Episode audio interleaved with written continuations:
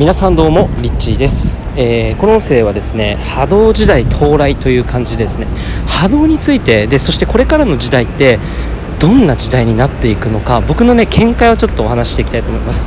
えー、これからですね波動で物を選ぶ時代が僕はやってくると思います。波動で物を選ぶ時代。でこれはビジネスとかそういったこの社会の中におけるサービスとかそういったものですね。これを人々が意識、えー、要は波動で決めていくっていうようなそういう、え決め方。普通だったらねそれが便利だからとか、えー、それがね使っててあのすごい楽だし自分に合ってるからとか、えー、今これが必要だからっていう、まあ、ニーズとかウォントっていうもので、え商品を買ったりね、えしていたと思うんですよ。で今もう物が溢れて溢れきった時代なんですよね。戦後、えー、日本はねどんどんいろんなものを作ってものづくりの日本という国になってそしてでも今もうこの現代では物が溢れすぎているとどうなるのかっていうとですね、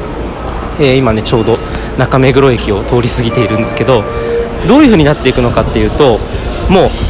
溢れきったらやっぱり人ってその本当に自分に合うものっていうのを選択していくんですよね。そうだからより何て言うんだろうなよりその、えー、自分の好きなものっていうものが選別されてそのもうちょっとこうニッチなニッチっていうのはその例えばコーヒーだったらそのコーヒーが好きな人っていうのはさらに具体的に、えー、ここのこのエスプレッソが特別美味しい。そういった専門性専門的なもの、えー、そういったものがですね結構こう売れていったり、えー、そこに、え人々の人気がね集まってくるんじゃないかなっていうふうに思うんです。でこれが今の流れでそういうふうになってきているというふうに感じていてでじゃあそのさらに、えもっと先の世界これどうなっていくのかなって考えた時に、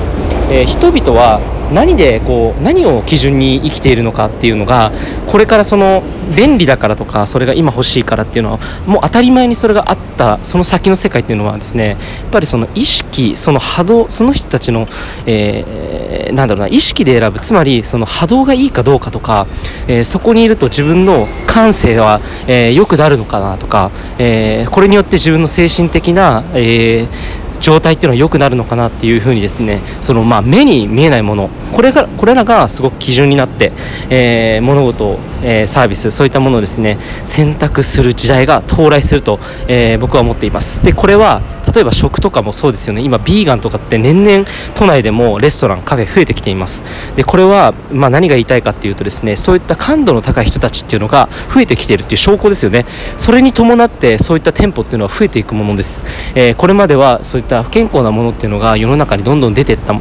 この先の世界っていうのはよりその人々はいい食事をしたい。えー、限られたね本当にその畑の人がちゃんとこう野菜をね、えー、健康になるようなそういった育て方をしてですね、えー、人々のね肉体精神的にもすごく、え、いい影響をもたらすようなそういう波動の高い、え、食事、え野菜とか果物とかそういったものを生産するところにはやっぱり、え経済っていうのは流れてくるのかなっていうふうに思うんですね。そういうふうに人々の意識が上がっていくとよりニッチになっていてよりいいものを選ぶような時代になってくると思います。でこれが僕の考えている波動時代の到来です。これは食だけにかかわらず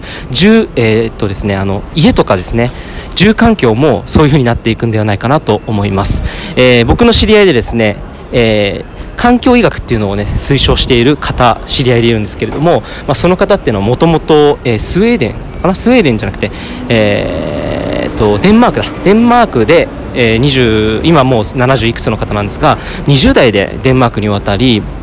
そしてデンマークの建築業を学んで日本にそれを持ってきて、えー、長年ねやってきた方なんですね。で、まあ、ただその住環境っていうところってすごく人々にとって重要。何何が重要かっていうとすごく健康に影響を及ぼすっていうふうに、えー、彼はですね気づいたんです。でそこからはその人々の健康にしていくための、えー、家作りこれをですね、えー、やっていったんですね。でまあ本当にそのそこに住んでいるだけで病気にならない、えー家づくりそういったのがですねかあのその方がやっている、まあ、その環境医学っていう提唱している内容になってくるんですけどまさにそういうふうにもっとですね、えー、そういった感性を持った人たちが増えてくると感度の高い人たちが人口の割合が増えていくとですね、えー、よりいい波動の高いそういった、えー、住環境を選ぶようなそういう時代も来ると思います。でこれはやっぱりいろんなものがねそういうふうに進化していくんではないかなというふうに、え思います。まあこれは本当に食とかね住環境以外にも、えー、例えばなんだろうなそのたくさん例えば、えビジネスのコンサルティングをするねコンサルタントがいたとしたらじゃあ誰がいいのかってね選ぶ時が来ると思うんですよ。じゃあそしたらやっぱり、えー、その人の感性もすごく豊かで、えー、なんだろうな波動をちゃんと理解していて、えー、よりそのただのね知識だけでなくエネルギーレベルで交流してそのビジネスを成功させるそういったサポートする人とか、えー、そういった人とかには結構人気がね集まってくるんじゃないかなというふうに、えー、考えています。あらゆる分野において波動っていうものがプラスアルファで、えー、関わってくるとより新しい、え、世界がですねどんどん作られていくと思いますがそのキーワードとなるのがこの波動というものです、えー、これからね新しい時代がどんどんあの気づいたらそうなっているっていうような感じになってくると思うんですけど、えー、まあそこはある意味で一つ一人人としてのね一つの見方で二極化するっていうね考え方もあると思うんですけどもちろんその今までと同じようなね生活をしていく人はずっといると思います。ただそこからより新しい、えよりより良い、え未来をね作っていきたいっていう風な思う人たちがどんどん増えていくとねまた新しい時代が切り開かれていくと思います。まあそのどっちを選ぶかはですね僕たち次第僕たちがどんな世界を作っていきたいかっていうその意識によって生まれてくると思います、えー、すごくね楽しみですね。はいということで、えー、今日この音声では波動時代到来についてお話をしてみました。それではまたリッチーでした。